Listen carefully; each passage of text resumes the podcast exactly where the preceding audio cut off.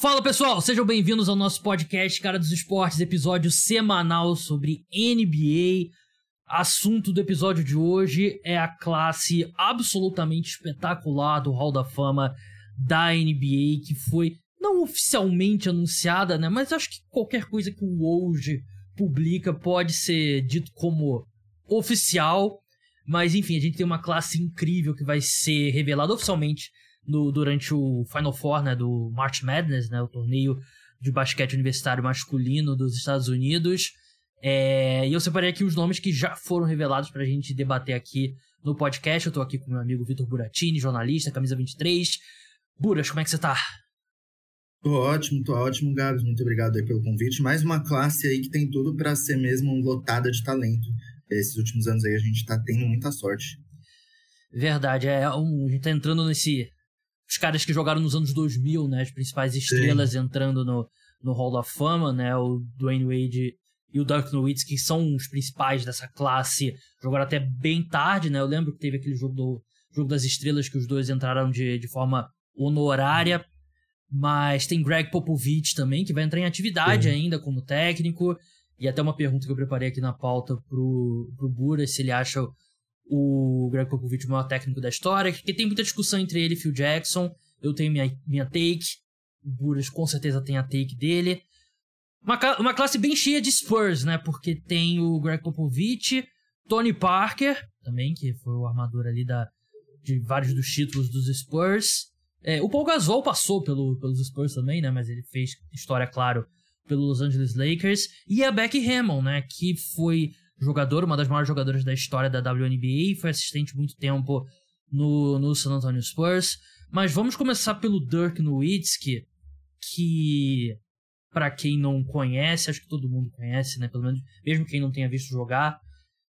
Alemão, 2 metros e 13, foi, jogou a carreira inteira no Dallas Mavericks, um dos maiores pontuadores da história da liga.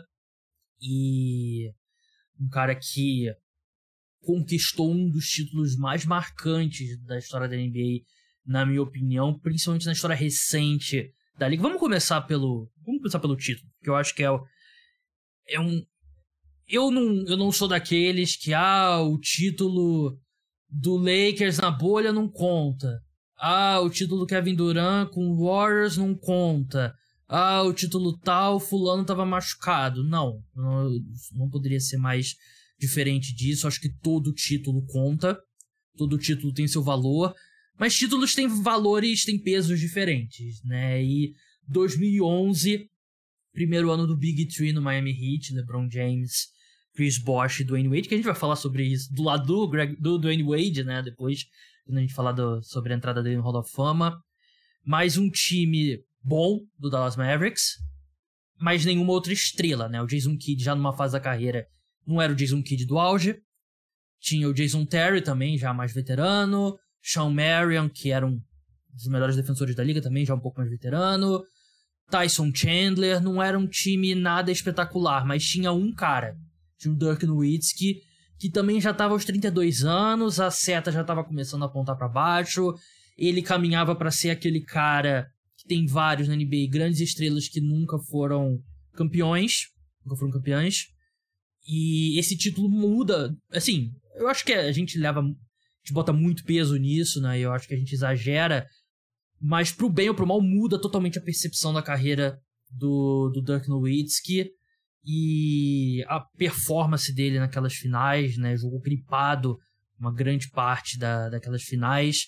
É um, é um dos títulos mais marcantes mesmo. Eu diria não só da NBA, mas dos esportes dos Estados Unidos como um todo. Não, eu concordo, Gabs. É, ainda mais porque, assim, é o que você falou. O Dirk já tava, não estava mais no auge dele. Obviamente, ele ainda era um grande jogador, ele ainda era um All-Star, mas ele já estava aos 32 anos. Se hoje a gente vê, fazer uma comparação, o Damian Lillard tem 32 anos, do Blazers. Ninguém pensa que ele, se ele ficar lá até o fim da carreira, ele vai ser campeão, sabe? Então, assim, é, eu aposto que a maioria pensava, já dava como certo que ele ia ser uma dessas estrelas que não ia ser campeã ia terminar a carreira sem um anel, sobretudo ainda por conta da primeira participação dele nas finais, né, que foi, se não me engano, em 2006, quando eles perderam para o Miami Heat. É, acho até que Ali ele foi muito criticado, ele estava numa. Acho que vivendo o auge dele no ano seguinte, ele foi MVP da NBA, né? Foi muito criticado, mas ele conseguiu continuar em alto nível nos anos seguintes e bateu o que foi um dos melhores times da história, que é o Miami Heat do Big Three, sabe? É, ele conseguiu isso sem ter nenhum cara que, assim, estava no seu auge ao lado dele, assim, uma estrela no seu auge. Isso hoje é impensável. Hoje, todas as equipes você tem que ter, no mínimo, dois jogadores All-Stars ali. Ou, assim, um All-Star e outros que sejam ali com médias D, né? E a gente via que não era isso, sabe? Era um elenco, como você falou, tinha ali é, jogadores mais velhos, né? Jason Kidd já tá, não estava no seu auge, Sean Marion ainda era um bom jogador, mas estava longe do auge. E eles conseguiram é, superar uma equipe que era, acho que assim, é amplamente favorita, eu diria. E o Dirk conseguiu assim se aposentar com um anel. O peso desse anel é muito grande porque eu tenho certeza que se ele não tivesse ganhado, muita gente ia chamar ele de pipoqueiro hoje em dia. Muita gente não ia dar o devido valor a ele. E ele tem esse já devido valor, é considerado, acho que aí, por todo mundo, um dos cinco maiores alas pivôs da história da NBA. É, ele é um dos 20, 15 melhores jogadores da, da história da NBA, né? E eu não sei se teria. De repente, essa percepção não, não fosse a mesma se ele não tivesse sido campeão, né? E acho que você falou um ponto certo, né? Sobre ele ser campeão, tipo, meio que a estrela solitária, né? De um time, porque a sensação que dá é que foi o último ano que isso era possível, assim, na história da NBA, né? Porque você olha pro, pros campeões, né, a partir dali, né, 2000 e... 2010 e 2009, né, o Kobe pós-cheque, ele não conseguiu ter o sucesso coletivo com os Lakers, né, o sucesso coletivo dele volta quando chega o Paul Gasol, que a gente vai falar, né, não, não acho que o Kobe teria vencido esses outros títulos é... sem o Paul Gasol ele vence esse título em 2011. O título seguinte é do Miami Heat, Big Three.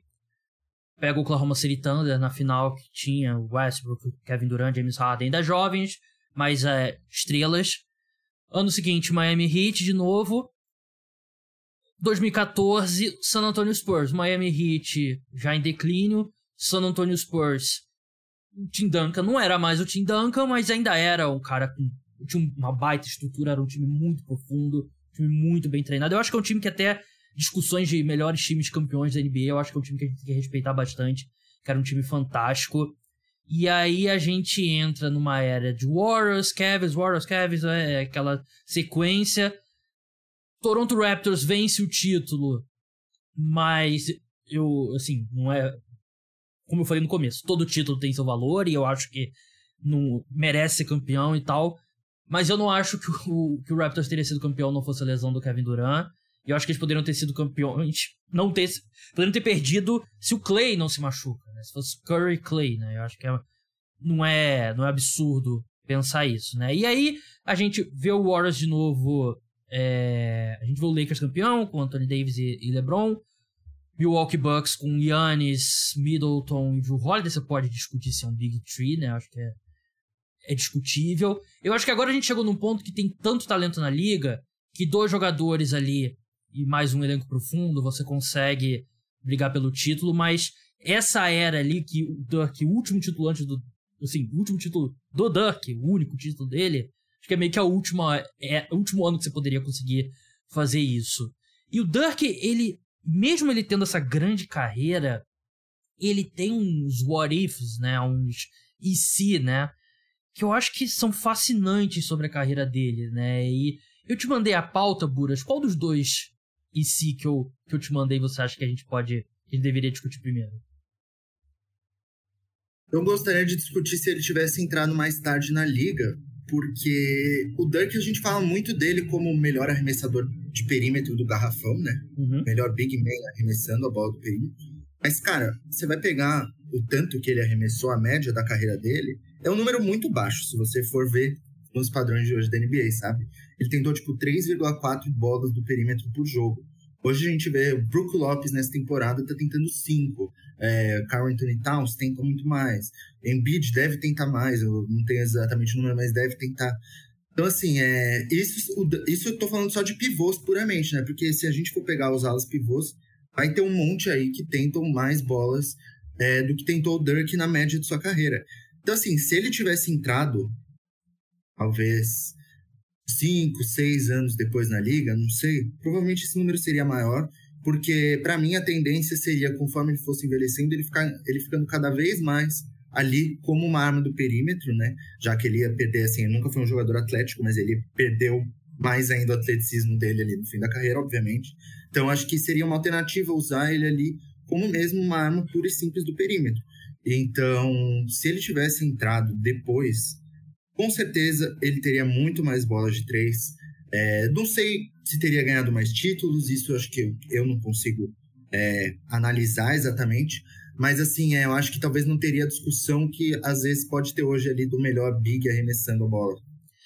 É, é fantástico, né? Que a gente tá falando de uns 20 maiores jogadores da história da NBA e tem um argumento que ele entrou mais cedo na liga do que a liga estava preparada para ele, né? Porque era ainda uma liga que a discussão era, pô, esses big men europeus são muito soft, né? Não, não são durões lá debaixo do, do, do, do pote, do, tem que jogar de, de costas para cestas e, e cesta e tal, e a necessidade que era ter o Dirk com um cara como Tyson Chandler, né? Que se o Dirk entra em 2018, 2017 na NBA, ele seria colocado na posição 5, né? Até porque ele é muito alto. Ele nunca seria um bom defensor porque ele, é, ele não tinha agilidade, né? Os times iam botar ele no pick and roll e iam explorar, né? Mas ele ia ficar mais num esquema, de repente, de drop, né? Que ele pudesse ficar mais próximo a sexta e usar a envergadura dele.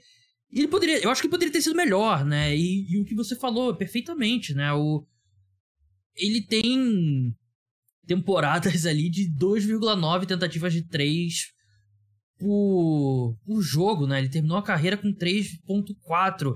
E ele teve aqui é, um, dois, três, quatro, cinco anos na carreira que ele arremessou mais de 40% de 3, né? E teve todos os anos, basicamente, no, assim, 36, 37, tendo de 39% da linha de 3. A média da carreira dele é 38, né? É... Isso é um absurdo. Um absurdo. Era tipo um alien na época, né? É algo que todo time quer hoje num Big Man. E era meio que um detrimento para ele na, na carreira. Sou estranho, mas era, né? Porque o pessoal questionava.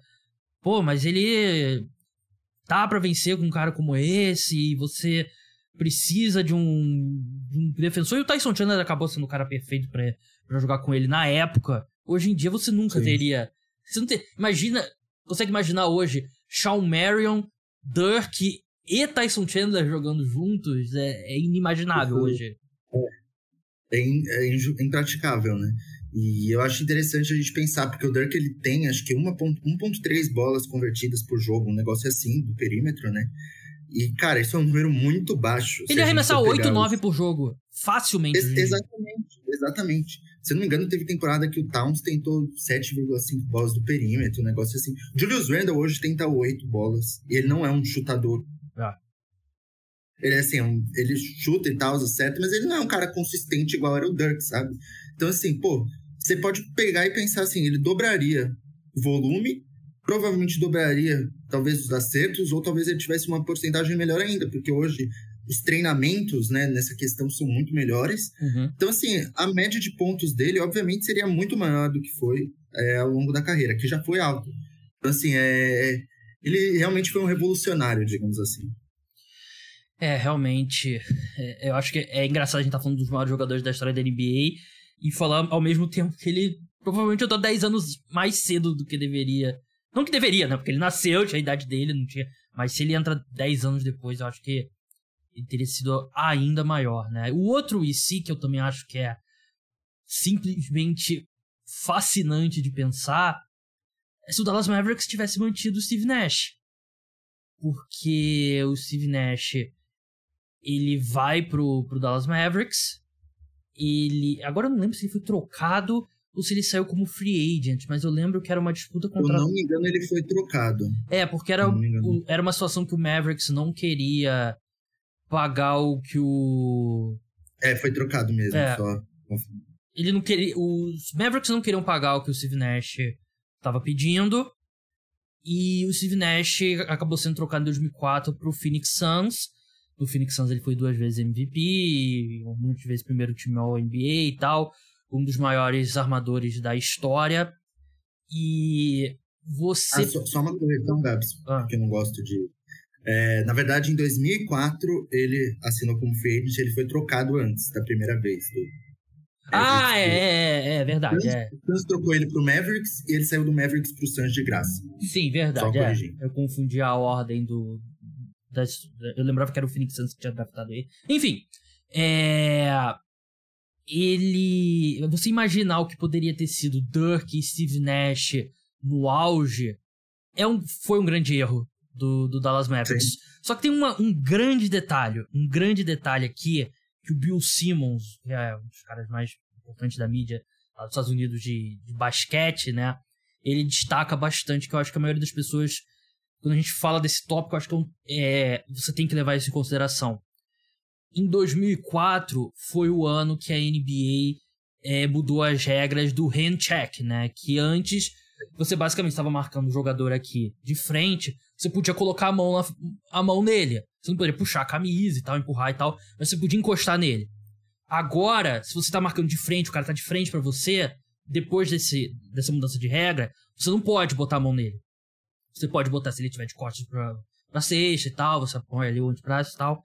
E o Steve Nash é muito pequeno, era muito pequeno e continua sendo. Ele, a altura dele é ok, né? 1,91m, mas ele sempre foi muito franzino.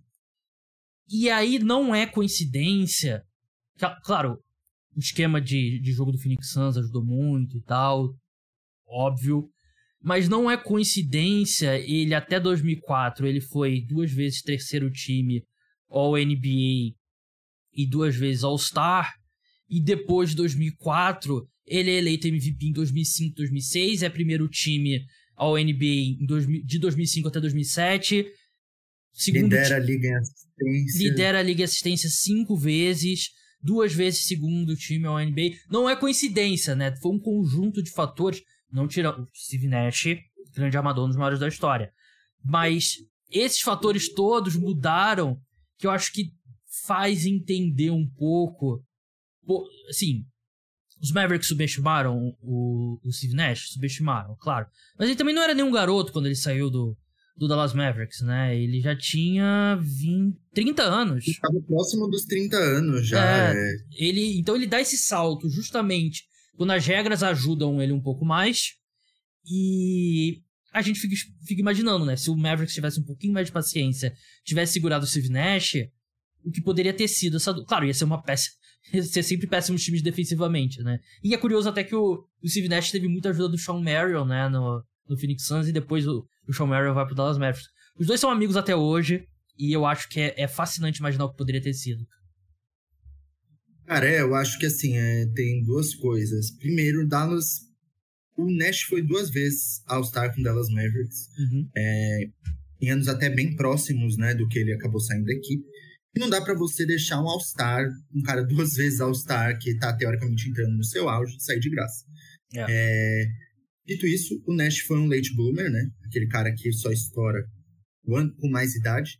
É, depois dos 30 anos, ele talvez tenha vivido o auge dele, né? Uhum. Então, assim, é, é algo que você, talvez o Dallas também não fosse esperar que ele fosse sair desse patamar, né? Mas o Nash ele foi um cara que ele foi muito.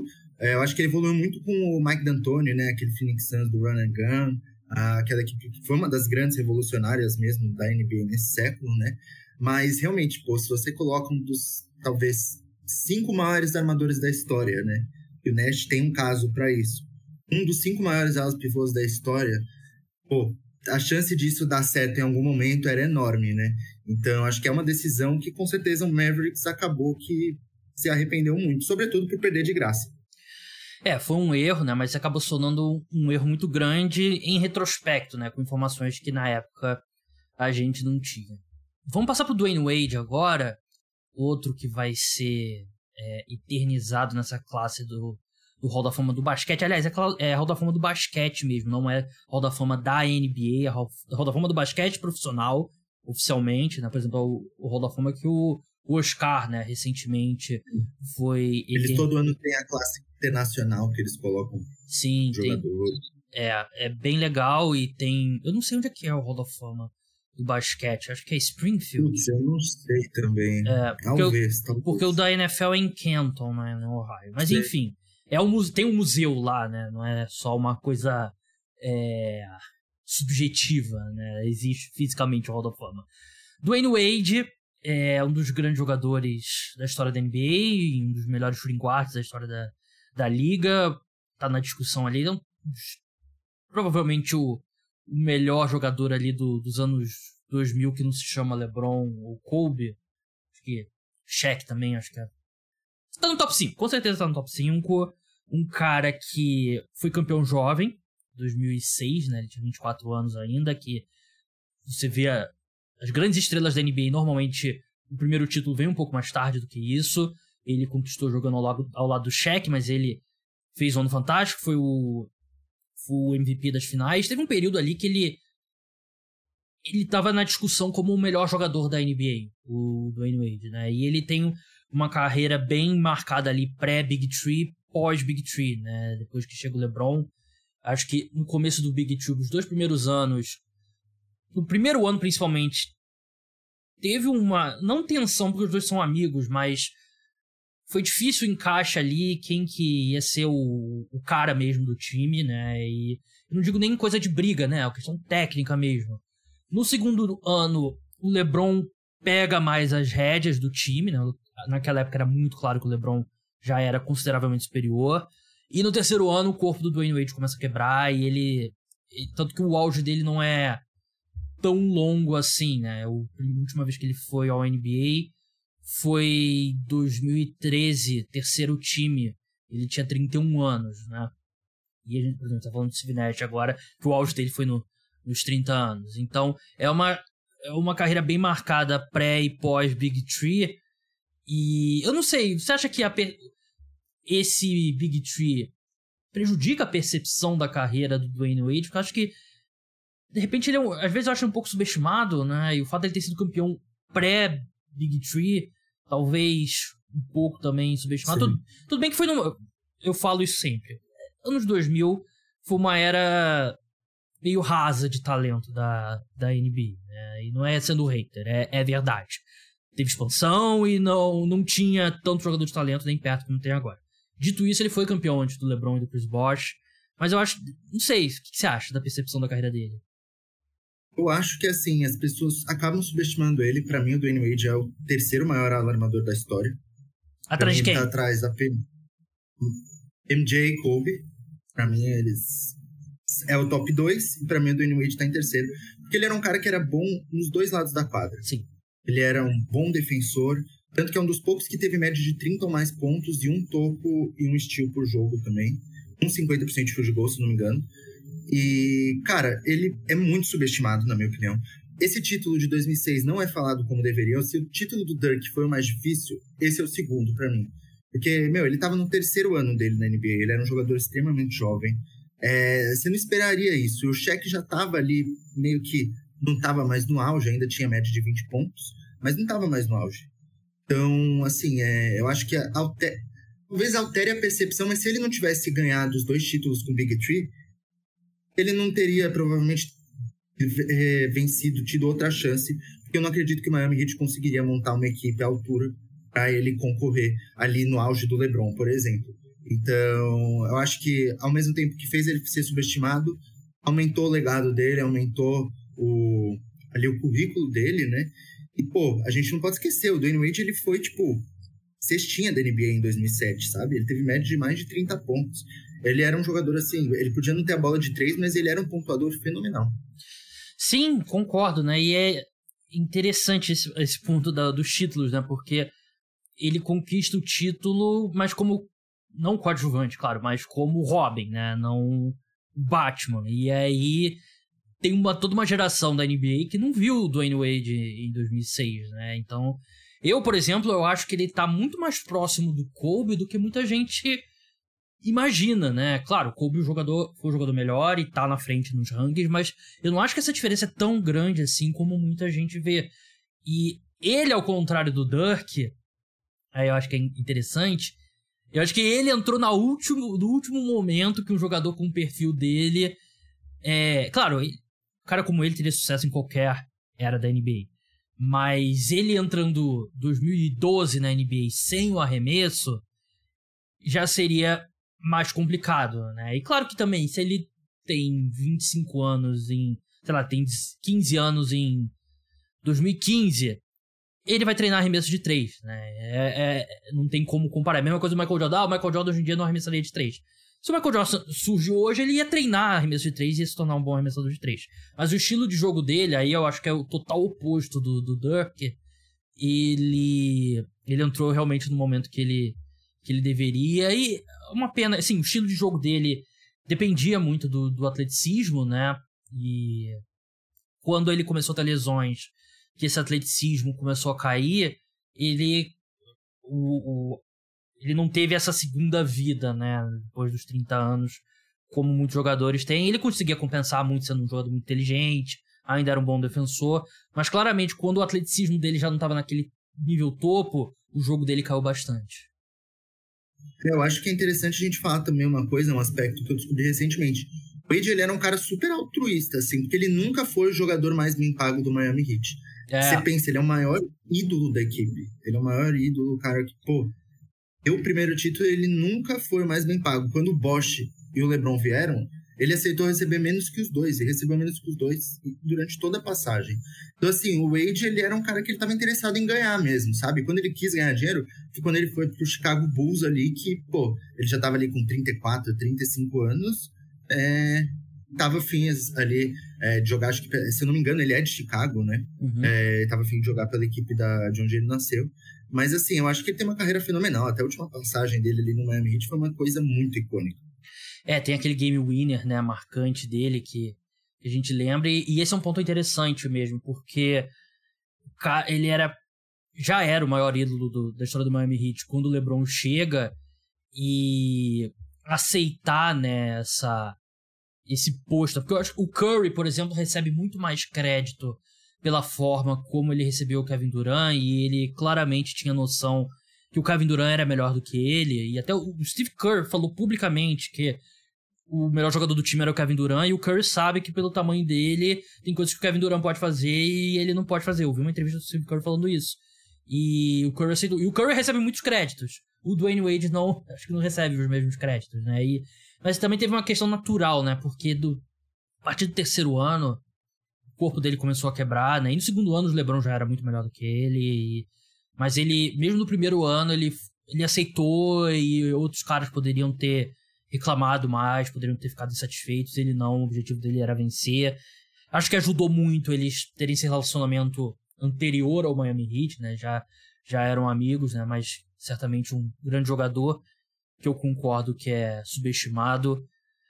Vamos falar do, do Greg Popovich antes da gente passar para os próximos. É, acho que a pergunta que fica, Buras, maior técnico da história da NBA, que eu acho que tem muita gente que ainda pode pensar Phil Jackson pelos títulos. Phil Jackson são 10 títulos? É, 11. 6 no Bulls e 5 no Lakers. Exatamente, 11 títulos. Greg Popovich tem cinco títulos, né? 99, 2003, 2005, 2007, 2014. Três vezes técnico do ano. Phil Jackson, uma vez técnico do ano. Phil Jackson tem aquela percepção, né? Ele vai do, do Michael Jordan pro Kobe, Shaq, enfim, tem essa percepção. O Greg Popovich, Tim Duncan, né? Tim Duncan, é, Ginobili, Tony Parker, que a gente vai falar mais pra frente. No começo teve David Robinson e tal. Quem que é o maior técnico da história da NBA, na sua opinião? Cara, é, pra mim, não sei se isso vai ser um hot take, mas pra mim é indiscutivelmente o Popovich. É, assim, beleza, o Phil Jackson tem o dobro de títulos, também teve uma carreira maravilhosa. Mas se você vê a quantidade de talento que cada um teve, é, o Phil Jackson ele chegou ali no Chicago Bulls depois que o Michael Jordan já tinha se desenvolvido como jogador, né? Ele chega no Lakers, o Lakers tá com Kobe Shaq já. Pô, o Popovich ele pegou basicamente, tinha o David Robinson, é, se eu não me engano, ele assume na temporada que o Robinson se machuca, algo do tipo, ou é a temporada. É uma das primeiras. Do tank. É, é... Foi um tank pelo time Isso, cara. Exato. E assim, meu, ele desenvolve uma equipe, ele desenvolve jogadores jogam um dos melhores basquetes da história da NBA, é, que no século XXI, talvez só o Warriors é comparável em assim, questão de basquete jogado, né? Uhum. Os times mais coletivos da história. E, pô, é uma equipe totalmente é, montada via draft, né? As estrelas montadas via draft. O Spurs, a maior contratação, acho que nesse tempo, meio de free agency, foi o Lamarcus Aldridge, que no fim não jogou na época que o Spurs estava é, sendo campeão e afins, né? Então, assim, para mim é indiscutível que é o Popovich, técnico com mais vitórias, liderou a equipe a maior sequência de playoffs da história, que vai ser difícil, eu imagino quase impossível alguém bater isso na NBA do dias de hoje, que tudo muda muito rápido com uma troca, né? É, e assim, é um cara que, pô, eu gosto muito dele da postura fora de quadra também, não tô falando que eu não gosto da do Phil Jackson, mas assim, acho que o Pops é um cara que ele é admirável em todos os sentidos. É, ele tá ainda na equipe hoje. Tem muita gente às vezes que critica ele de não largar o osso, digamos assim, mas eu tenho certeza que ele tá contribuindo muito pro desempenho, pro desenvolvimento de todos aqueles jovens do Spurs, sabe? Então assim, se aceitar treinar uma equipe em tanque, tendo ganho de cinco títulos já é de uma nobreza muito grande.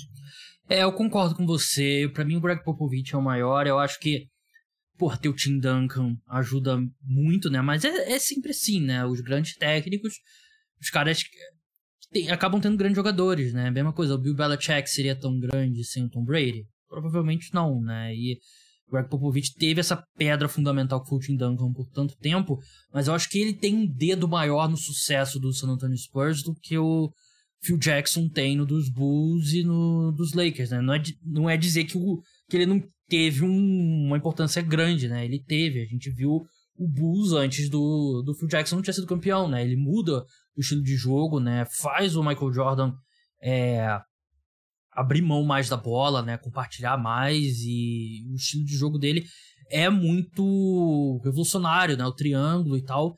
Mas você vê o dedo do Greg Popovich também no, no resto da liga, né? A quantidade de assistente dele que é head coach em outros lugares e próprio Steve Kerr, né? O Steve Kerr foi um jogador do Greg Popovich. Ele fala da, da influência, citou o Warriors, né? O Steve Kerr, head coach do, do Warriors, ele foi jogador do, do Greg Popovich, ele fala muito da, da influência do, do Greg Popovich, né? Então acho que é um cara muito influente.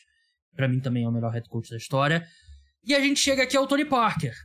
Tony Parker, que foi armador do, do San Antonio Spurs por bastante tempo, né? Chegou no Spurs em 2001, jogou até 2018, quatro vezes campeão, quatro vezes campeão, uma vez MVP das finais, seis vezes All-Star, três vezes segundo time ao NBA, uma vez terceiro time ao NBA, grande jogador e nesse nesse tema subestimado, superestimado, eu acho que assim, o Ginobili recebe todo o destaque que ele merece do mundo, mas eu acho que o Tony Parker às vezes fica meio esquecido nessa, nessas conversas, porque para mim o Tony Parker foi espetacular.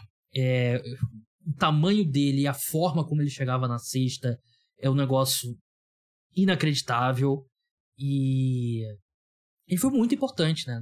Em boa parte desses títulos. Talvez não tirando o primeiro, os outros.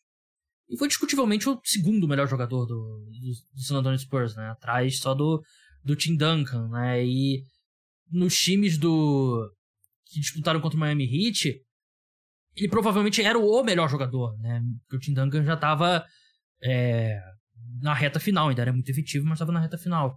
Então, eu acho que o Tim Duncan, que o Tony Parker é um, é um tanto quanto subestimado hoje em dia. Eu não acho ele subestimado, acho ele acho que ele recebe o devido valor, né? É, acho que o Parker ele teve uma carreira assim fenomenal também, que ele é, talvez tenha abrido muitas vezes a mão de um protagonismo para continuar disputando títulos, porque eu acho que em outras equipes ele talvez teria um volume de jogo maior e com isso ele teria estatísticas maiores, sabe?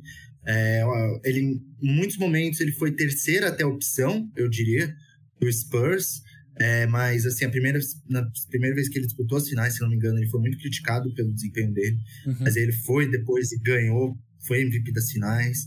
É, e talvez não era algo esperado, né? Que ele fosse MVP das finais em um time que tinha o Tim Duncan, que era uma das super estrelas da NBA, né? Então, eu acho que isso por si só já é um feito gigante, assim. É, acho que o Tony Parker teve uma carreira belíssima também, seis vezes All-Star, é, foi várias vezes ao NBA. É, e assim, não tem como você falar desse assim, todos os quatro principais nomes né, desse time do Spurs, Tim Duncan, Greg Popovich, é, Ginobili e Tony Parker, é impossível você desvincular eles, sabe? É, e assim, é, o Tony Parker é talvez um dos maiores estrangeiros aí da história da NBA. A única coisa que eu fico triste é ele não ter se aposentado pelo Spurs ali, é, ter jogado uma temporada no Charlotte Hornets, que eu achei nada a ver. Mas, assim, eu acho que ele recebe o devido valor dele. É, não sei se ele seria top 10 armadores. É, se não for, tá ali próximo para mim do décimo, né? Mas, sem dúvida nenhuma, uma carreira brilhante.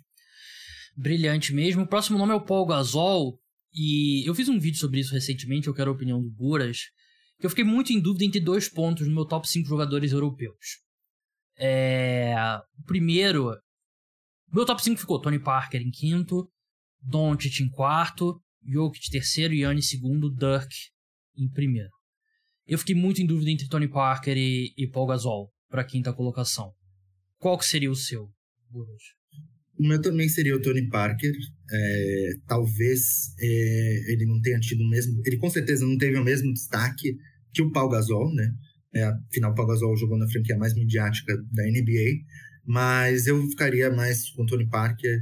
É, uma carreira mais vitoriosa. Acho que ele contribuiu muito para os times, para todos os times do Spurs campeão. Então eu ficaria com ele. E a outra mudança que eu faria, talvez, seria colocar Yannis em primeiro ao invés do Dirk. É, eu acho que tem um bom debate é, entre os dois, assim. É, para mim, não é um debate em que tem um primeiro colocado claro, né?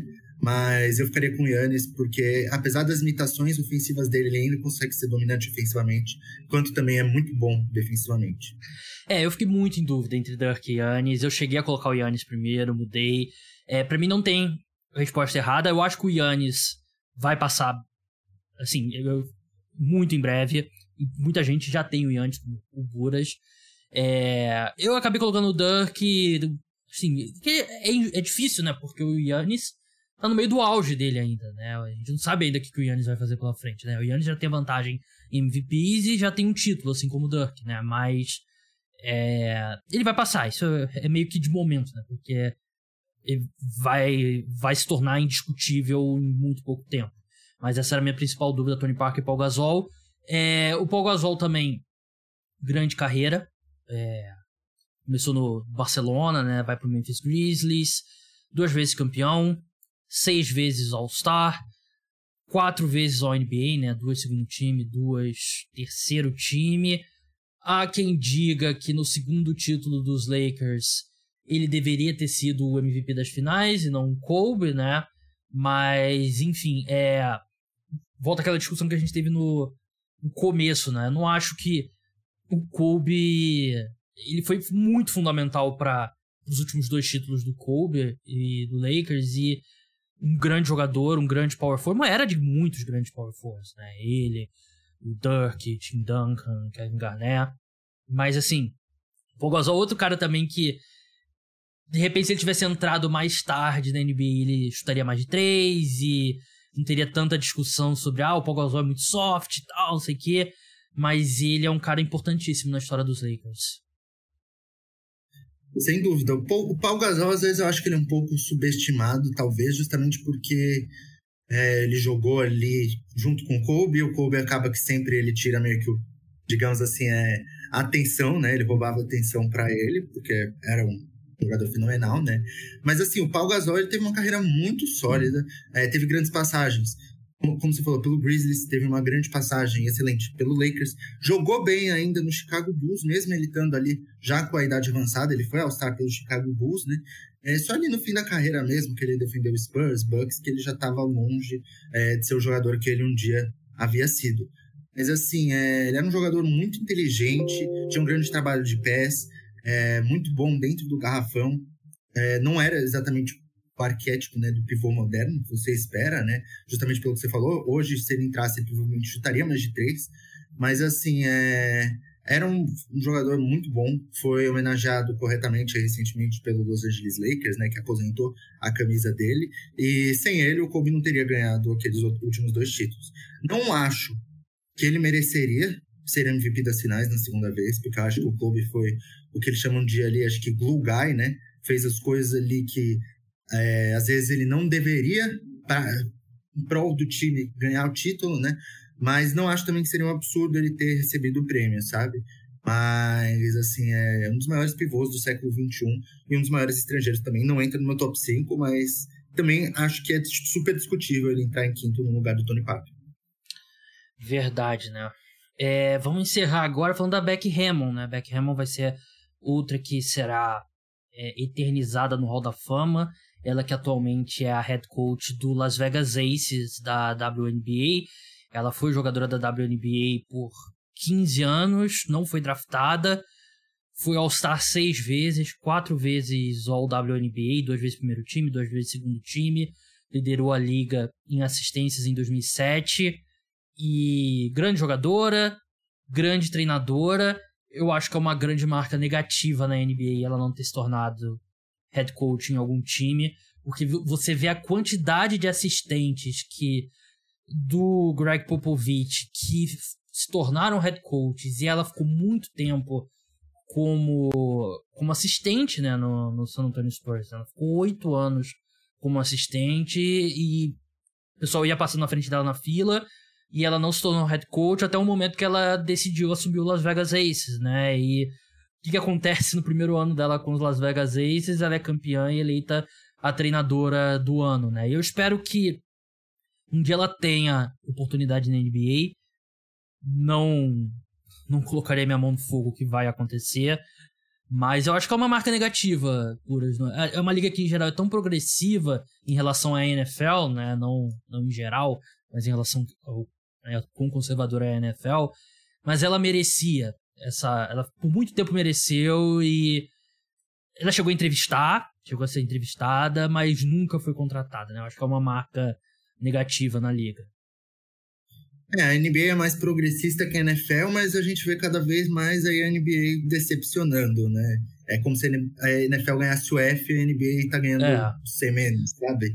Difícil mas, ser mais assim, conservadora que a NFL também. É. Mas assim, a Becky Hammond teve uma carreira genial no quando jogadora, né? Ela tava ali no começo da WNBA, quando a, NBA, a WNBA tava dando os primeiros passos. É, então, assim, ela é uma das grandes, uma das maiores da história da liga, ainda mais tendo sido undrafted. É, mas, assim, é, como treinadora, né? Ela ficou anos e anos ali de assistente do Greg Popovich. Chegou, se não me engano, a ter algumas oportunidades ali na Summer League, algo do tipo, né? Sim. Os jogadores do San Antonio Spurs respeitavam muito ela, dava para ver isso, né? O Popovich também respeitava muito a opinião dela. E para mim é uma marca negativa gigantesca ela, nunca ter, ela não ter sido treinadora da NBA. O que eu acho é que as equipes entrevistaram ela só para falar que estavam entrevistando, para pagarem de progressistas e, no fim, não serem, porque, assim, se eu não me engano, ela foi entrevistada pelos Blazers, que contrataram Chauncey Billups, que é um treinador que eu acho que está entre os piores da liga. É, então, assim, numa liga que a gente tem treinadores como Chauncey Billups, como Jason Kidd, é, eu acho que a Beck Hammond, eu, aliás, eu tenho certeza que ela faria um trabalho melhor do que esses dois. E no Las Vegas Aces, na primeira temporada, ela já provou isso, sabe? Ela já foi campeã. Ela, ela fez um, o time jogar de um jeito ofensivamente muito único. A equipe foi muito bem, muito dominante ao longo de toda a temporada. E tem a tendência de continuar sendo dominante nos próximos anos, né? Uhum. Não sei se ganhando títulos, porque o Liberty, a equipe que ela jogou também, montou uma seleção agora. Mas, assim, é... a Beck Hammond tem só 46 anos. É... Eu, esperaria, eu espero que ela seja treinadora da NBA ainda. É, espero que esse trabalho dela da WNBA atraia talvez uma equipe da NBA. Não falando que é melhor ou pior, mas a gente sabe que o pagamento na NBA é muito melhor do que no WNBA. Uhum. Então, assim, é, eu acho que ela merece uma oportunidade na NBA. Acho que ela merece ser essa revolucionária. Sim, concordo plenamente, né? E, assim, a progressão dela, se ela fosse homem, ela teria se tornado head coach muito antes, né? E, assim, cara que foi um ótimo armador na NBA se torna assistente do Popovich. A gente vê caras que foram grandes. Você falou, né? O, o Chauncey Billups, né? Ele não tinha experiência como treinador e ele se tornou head coach, né? E ela tem toda essa experiência e não se tornava. E foi entrevistada várias é, vezes quer exemplo melhor do que o Steve Nash, que não tinha nem experiência como assistente, é. virar treinador do Brooklyn Nets, cara. Ela merecia, né? E eu, eu sei o que muita gente deve estar tá pensando. Pô, como é que vai ser no vestiário? Pelo amor de Deus, gente, não tem mais esse, assim... Não é, porra, os caras pisam no vestiário, tira a roupa, todo mundo fica pelado, né? Não, não tem isso, gente. Tem espaço banheiro lá separado nas arenas. E, porra, todo mundo é adulto, né? Você, ela vai entrar no vestiário, pessoal, a treinadora tá entrando. Beleza, pessoal, isso, isso, isso, isso, isso, tal, isso aqui, beleza. Ela sai, vai pro escritório dela e tal. Isso. Eu sei que muita gente pensa nessa parte, acho que é objetiva, né? De, pô, como é que vai ser isso? Não é desculpa, não é desculpa. E jogadores, eles respeitam quem ajuda eles a vencer e quem ensina eles, né? Porque eu acho que o maior exemplo disso, muita piadinha na internet sobre WNBA, mas quando você vê os jogadores falando, eles respeitam muito as jogadoras da, da WNBA, né? Por exemplo, o Draymond já. Ele já tirou onda, já brincou e tal, não sei o que, assim, tipo, trash talk, né? Mas quando você vê os jogadores falando, seja em tipo, Twitter ou entrevistas e tal, eles respeitam os jogadores da, da WNBA, né? E se é uma técnica que tem a capacidade de ajudar um time a vencer e a melhorar os jogadores, eles vão respeitar. Se ela não for uma técnica boa, eles não vão respeitar. Mas eles também não respeitam um técnico homem que não é bom, né? Então não tem desculpa para ela não ser head coach na, na NBA. Não, eu concordo plenamente. É, assim, é, ele não vê é, isso é muito um papo da internet, né, cara? As pessoas na internet ficam, ah, é todo post lá do Bleacher Report zoando WNBA, WNBA, é. WNBA zoando. Meu, os jogadores da liga que você acompanha, os seus ídolos estão falando bem da WNBA, cara. É. Então por que você vai ser o babaca que vai comentar que não liga, né? É, é, é sempre querer ser pagar de engraçadinho, né? E eu concordo plenamente, meu. A Becky Hammond, ela, ela tem capacidade, tá? É, isso para mim é uma certeza. Então, assim, se ela vai pra NBA, não tô falando que ela vai ser campeã, vai ser a treinadora do ano, não sei o quê, mas ela vai fazer um trabalho sólido. Talvez vá ter jogadores que vão ter uma mentalidade mais uh, arcaica, que talvez acabem falando besteira e não respeitando. Talvez, mas ela vai ser a primeira mulher e eu tenho certeza que o respeito vai ser muito maior. E ela já tá na história da NBA, de certa forma, né? Por ter sido assistente. Uhum. E eu acho que ela tem tudo para continuar escrevendo história na liga. É, vai ter sim jogadores babacas, né? Mas é, também aí não tem 100% de aprovação é, é, é impossível, né? Não existe unanimidade. Não existe apenas. Existe uma unanimidade, que são as participações de Vitor Buratini aqui no podcast Cara dos Esportes. Vitor, muito obrigado pela sua participação. Sigam ele lá no arroba Buras1313. Acompanhem o trabalho dele lá no Camisa 23. Volta e meia tem um artigo lá dele publicado. Buras, brigadão mesmo e até a próxima. Muito obrigado aí, Gabs. Gostei da tirada aí para me introduzir no final aí, mas valeuzão aí, até a próxima, pessoal. Então é isso, pessoal. O podcast Cara dos Esportes volta no domingo, episódio sobre NFL. Não deixe de seguir lá todas as redes sociais, Instagram, TikTok, Twitter. Então até a próxima. Tchau.